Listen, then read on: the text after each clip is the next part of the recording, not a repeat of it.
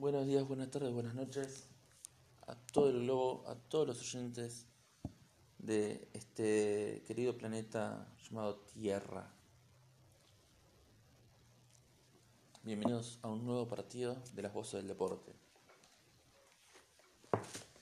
Bienvenidos una vez más a otra jornada de iluminación milardista.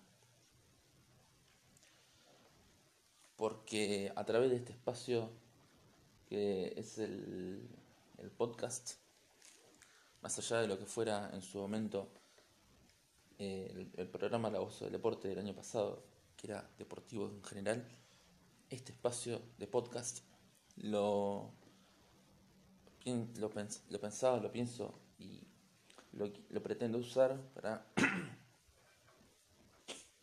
para eh,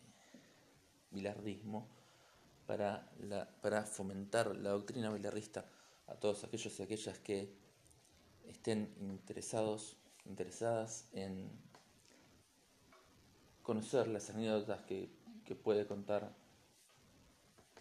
el famosísimo doctor Carlos Salvador Vilardo. Aquel,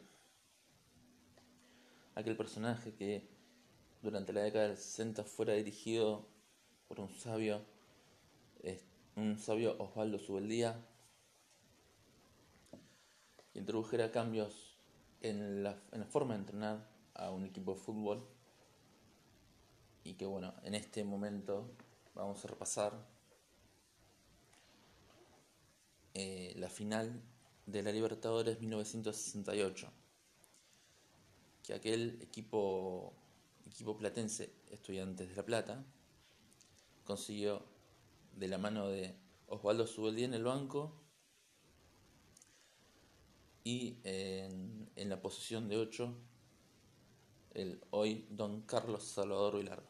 Así que bueno, vamos directamente a la historia que nos convoca esta tarde, que dice así.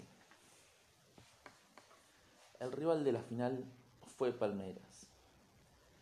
Quizá para los que veían la cosa desde afuera, lo que ya había logrado estudiantes era satisfactorio, suficiente. Eh, si perdíamos, estaba bien igual. Además, muy pocos pensaban que podíamos ser campeones. Ellos tenían como conductor a un mediocampista llamado Ademir Baguía, muy habilidoso e hijo de Baguía, un brasileño que había sido un gran ídolo de Boca Juniors aunque como zaguero central. Otro de sus puntos fuertes era su centro delantero, Servilio, un moreno goleador de gran físico, y Tupaciño, otro atacante que resultó el máximo artillero de esa edición de la Copa.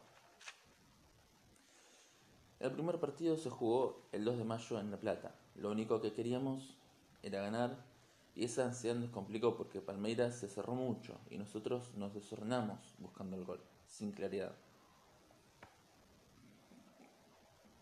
Para colmo, en una jugada aislada de contraataque, Servilio, en posición dudosa según los periódicos, consiguió el 1 a 0. Así nos pusimos más nerviosos todavía. Faltando 7 minutos para terminar el partido, con todo Palmeiras defendiendo en su campo, Verón arrancó por la derecha, corrió en diagonal y empezó a meter gente, hasta meterse dentro del área. Completó su magnífica jugada con una definición exquisita que empató el partido. Ese tanto estremeció la cancha de estudiantes y nos convenció de que podíamos ganar. Cinco minutos después, Lobucha Flores clavó el 2-1.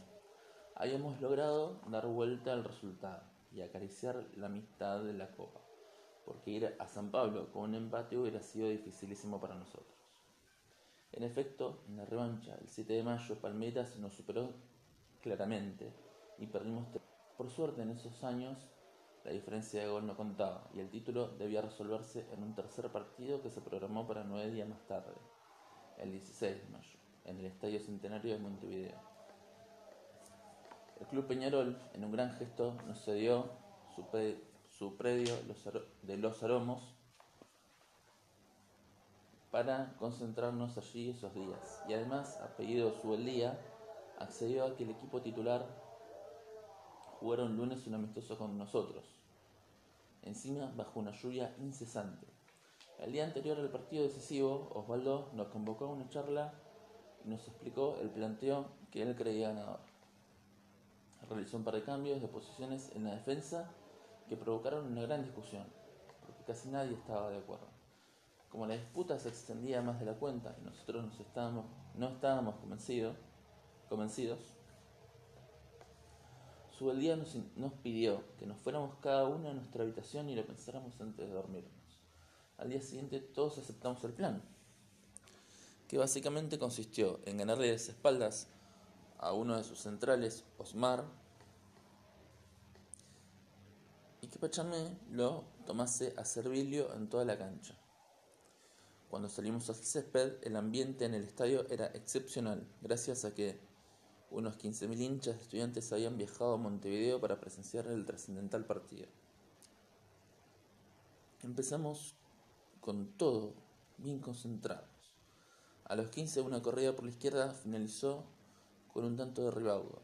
En la segunda mitad, Verón volvió a ser el verdugo de Palmeiras con un contragolpe letal que aseguró el partido y la copa.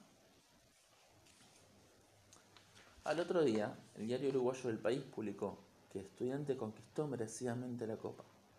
No tuvo sutilezas ni arte, pero hizo valer su experiencia de pujanza, trabajo y ritmo, que lo transformó en una gran máquina afinada y potente. En tanto, O Estado de San Pablo publicó que Estudiantes superó a Palmeiras con orden y calma. Y otro periódico paulista, Diario da Noici, afirmó que la euforia fue mayor que la experiencia. Palmeiras no tuvo categoría internacional. Cuando al mediodía llegamos a Buenos Aires, una multitud rodeó el avión en la pista antes de que bajáramos. Los hinchas nos llevaron en andas por todo el lugar.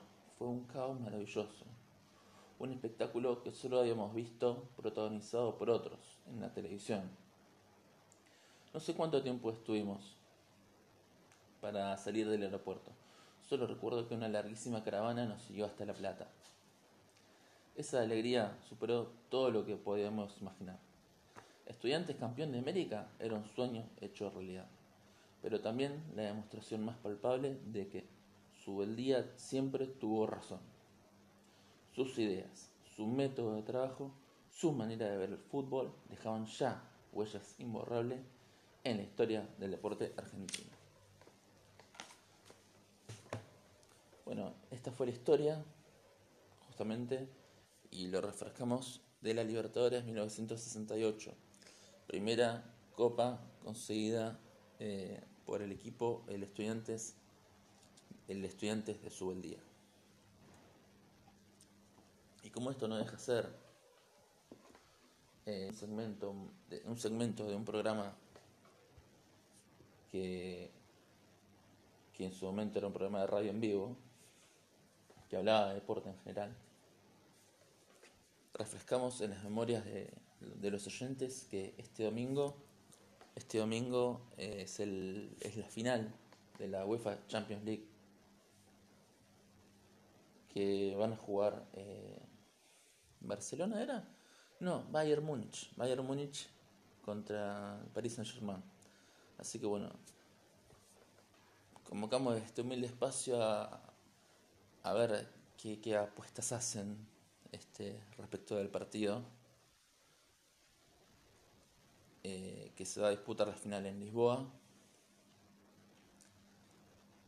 Eh, bueno, es época de pandemia, hay circunstancias particulares por las cuales la, la final ahí.